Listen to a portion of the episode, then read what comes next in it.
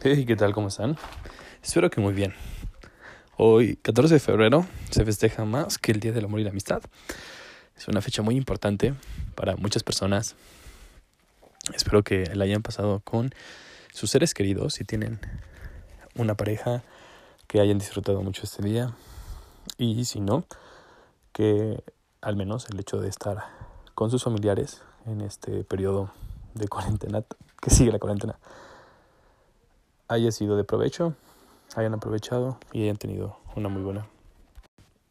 Y vaya, eh, el día de mañana no hay una, una operación normal en la bolsa de Estados Unidos, puesto que se festeja un día especial de los presidentes. Entonces va a permanecer cerradas las operaciones en la mayoría de la bolsa americana tomen sus precauciones, pero las hayan tomado el día viernes o el jueves, ya que algunas emisoras dejaron de responder, en México al menos desde el jueves.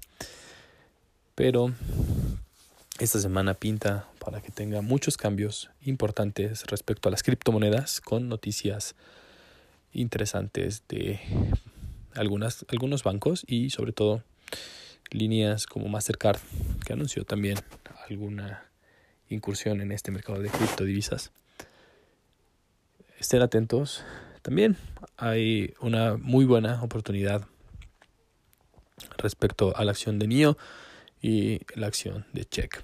Esa acción, Check, es de educación eh, y pues vaya, es, se dedican a la educación virtual, puesto que ahora es un momento muy importante, considero pues una muy buena oportunidad analizar esta empresa y, ¿por qué no?, darle un,